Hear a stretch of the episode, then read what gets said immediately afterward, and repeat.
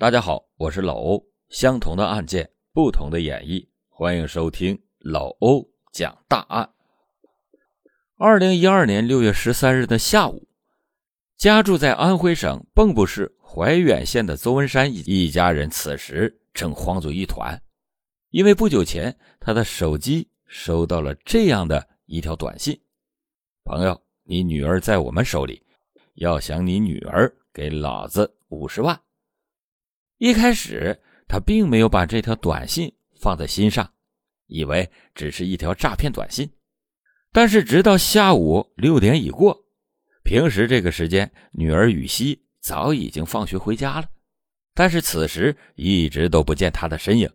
想到刚刚收到的那条短信，邹文山突然心里有了一阵不祥的预感。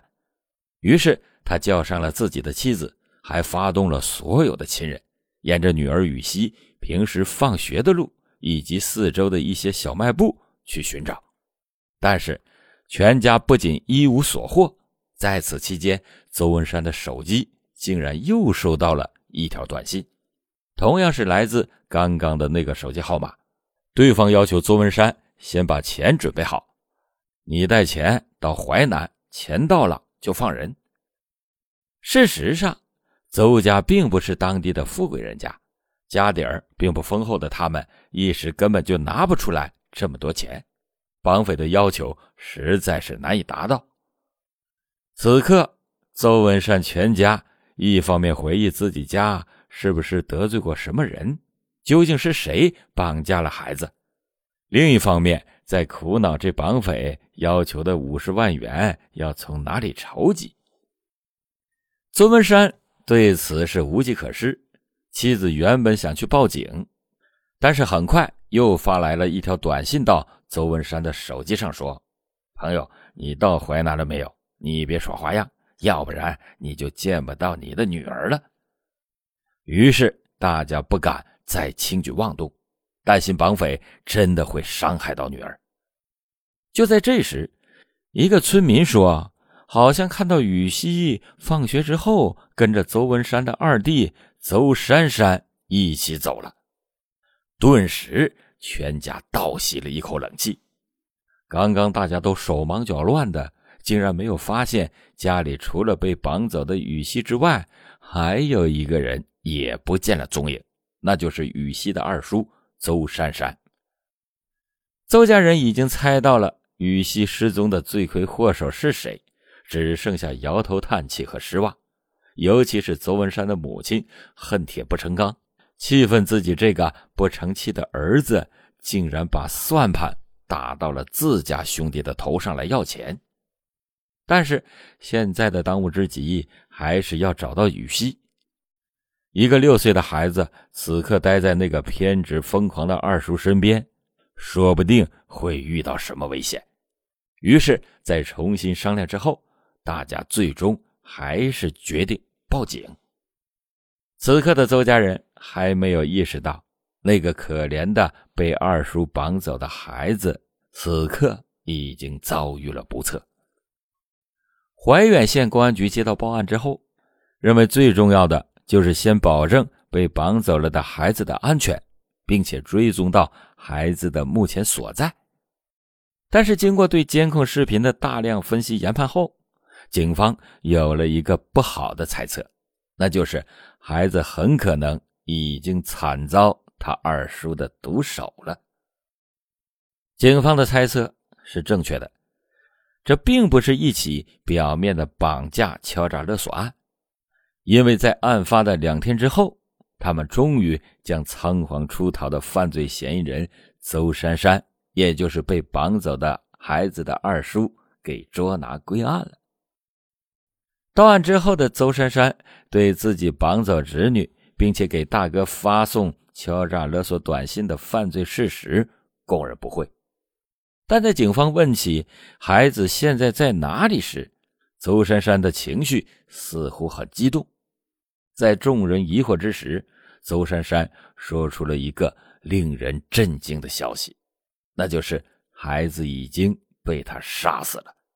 在发送勒索短信前。就已经被他故意的残忍杀害了。事态的严重性，大家可想而知。心急如焚的邹家人拿当时还在焦急等待警方能够传来孩子的好消息，这个残忍的消息，他们肯定无法接受。果然，得知六岁的女儿被杀，还是被自己的亲兄弟杀害，邹文山如同是五雷轰顶，久久的不能平复心情。尤其是他的老母亲，一时间气急攻心，险些当场晕倒。邹珊珊到案后不久，警方就带着他来到了一个河坝的下面进行抛尸现场的指认。当侦查人员将水面上厚厚的水生植物撩开之后，看到了令人痛心的一幕：那个被大家苦苦寻找了三天的孩子，此刻正了无声息地浮在水上。此时，所有人都感到气愤和疑惑。邹珊珊为什么要对一个年仅六岁的孩子下此毒手呢？他和大哥到底有什么深仇大恨呢？得知到孙女雨西去世的消息之后，邹珊珊的父亲当时还在甘肃的某个工地上干活，突闻噩耗，他连夜匆匆的赶回了家。对于儿子邹珊珊为什么会做出这样泯灭人性和良知的行为？他同样不能理解，但是被关押在看守所了的邹珊珊，却在得知父亲赶回来的消息后，仍然是难掩怨恨。显然，邹珊珊残忍杀害年仅六岁的亲侄女，与他对父亲的仇恨有着关系。邹珊珊家有三个兄弟，他呢排行老二，上有一位成熟稳重的兄长，下有一位深谙为人处事的三弟。只有邹珊珊性格孤僻内向，不受父母的喜爱，而她的压抑的性格离不开那段灰色的童年记忆，因为在邹珊珊的记忆里，自己总是被孤立在那个家以外。那是一九八五年，邹珊珊的父母由于生意不景气，家里欠下了不少的外债，带着两个年幼的孩子非常不便外出干活。那时的邹珊珊才刚出生四个多月，父母就把她送到了外婆家来寄养。他知道父母除了带着孩子不方便打工的理由之外，把他寄养到外婆家还有一个原因，那就是父母希望家里边能够再添一个女儿。邹珊珊父亲老家那边的说法都是要有儿还要有女。当时邹珊珊的母亲。生了两个男孩，也就是邹珊珊和他的大哥邹文山。有个说法就是，老二还是男孩的话，就要把老二送出去，家里就会招来一个女儿。于是，邹珊珊父亲一边顾及生计，一边希望儿女双全，于是就把邹珊珊送到他外婆家养。但可惜的是，邹珊珊父亲迎来的第三个孩子。还是男孩，但由于还是无法与妻子同时兼顾三个孩子与工作，所以还是没有把老二邹珊珊接回来。那时独自与外公外婆生活的邹珊珊，虽然受到两个老人的宠爱娇惯，但是他还是觉得自己与那些身边有父母的同龄孩子不同，而且外公外婆日渐年迈。根本就没有太多的精力去管教他，于是邹珊珊养成了比较恶劣反叛的性格。一直到邹珊珊十四岁，父母才准备把她接回来，但是此时已经是为时已晚。邹珊珊的很多诸如性格以及三观等都渐渐的形成，父母对她而言不再像小时候那么的渴求。事实上。悲剧就是从邹珊珊被接回来的那一天开始。对邹珊珊来说，从一开始的无比期待与父母的接触，到后来的埋怨他们把自己留在了外婆家，却把另外两个兄弟放在身边抚养，最后连埋怨也变成了因为父母的不闻不问的仇恨。十四岁那年，邹珊珊。是准备上中学，这时候父母才打算把她接回到身边生活。但其实邹珊珊在读完五六年级之后就读不下去了，一直辍学赋闲在家。那天，邹珊珊父亲接走她之后是渡船回家的，但是那一路上，邹珊珊也说不清是什么情绪，非常不配合。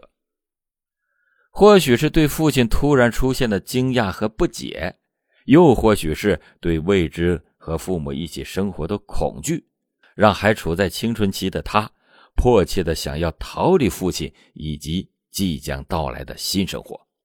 小时候你们把我扔出来，我可以跑了，又想把我给接回去。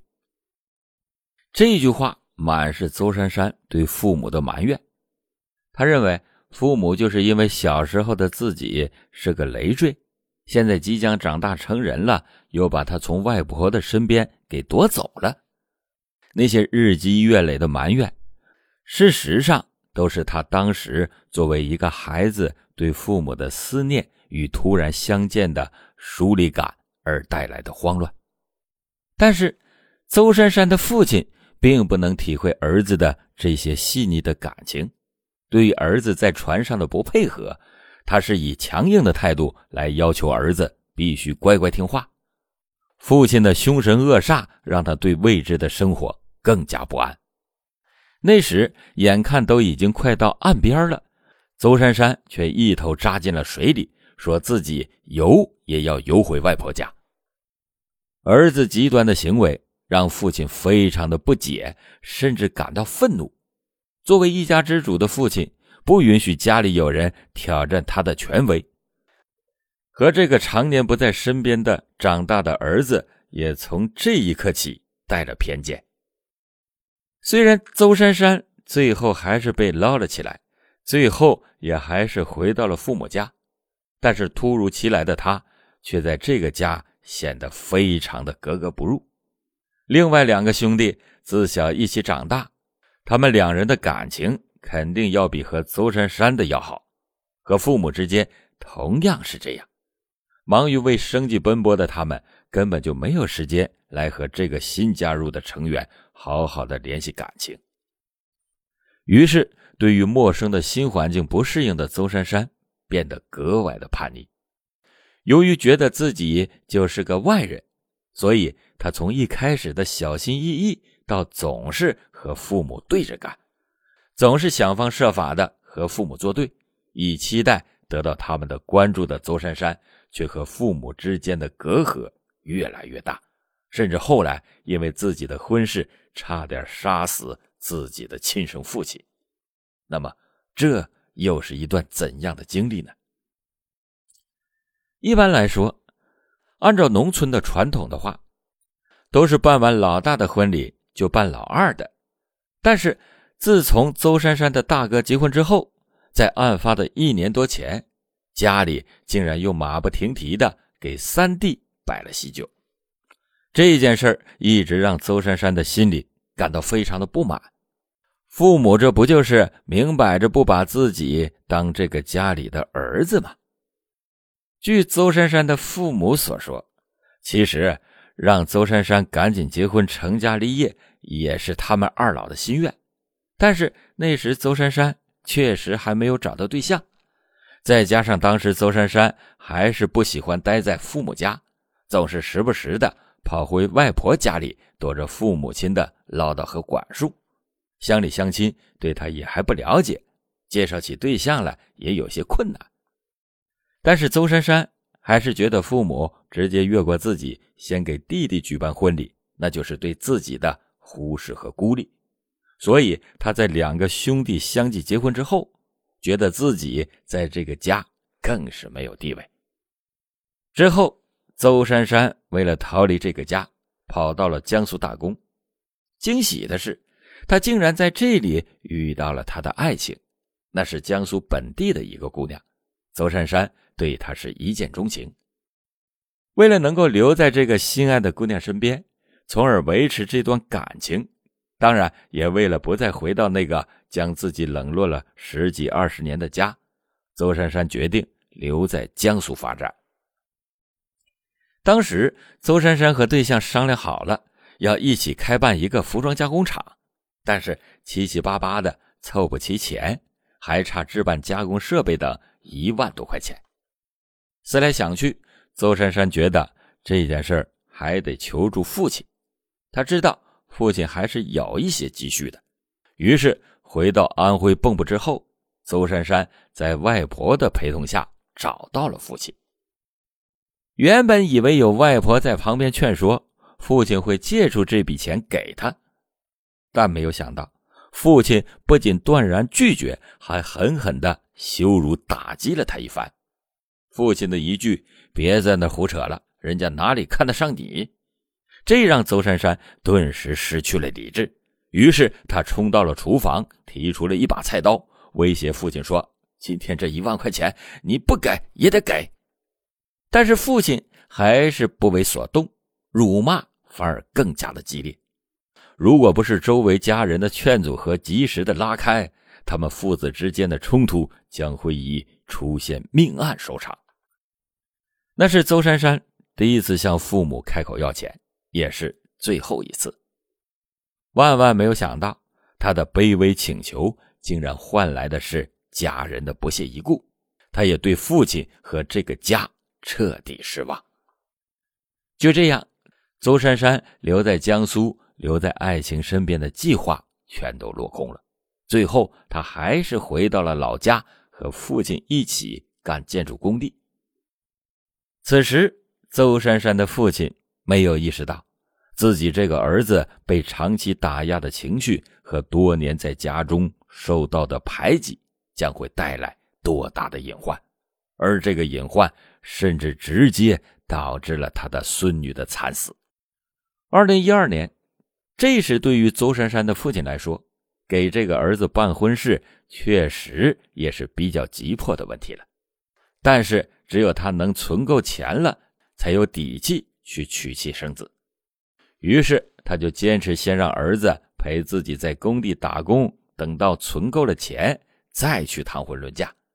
但是，心存芥蒂的父子俩。在工地上，是谁也不服谁，时常因为一些小矛盾而爆发冲突。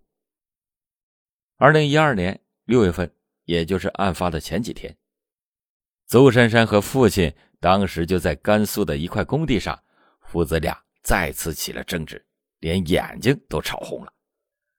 邹珊珊一气之下不辞而别，抛下工程和父亲，从甘肃。逃回到了安徽的外婆家，希望能够躲过父亲的训斥。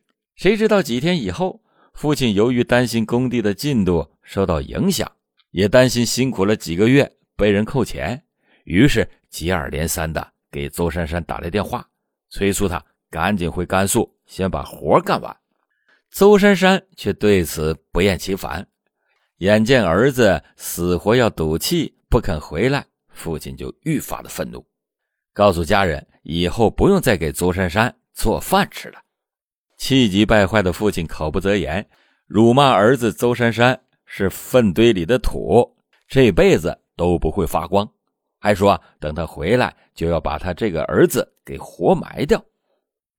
时间很快就来到了案发的当天，也就是二零一二年六月十三日，父亲再次打来了电话，正是这通电话彻底摧毁了。邹珊珊的理智，父亲竟然在电话里说：“从来就没有拿你当亲生儿子看过。”父亲的话戳破了邹珊珊这么多年的自欺欺人。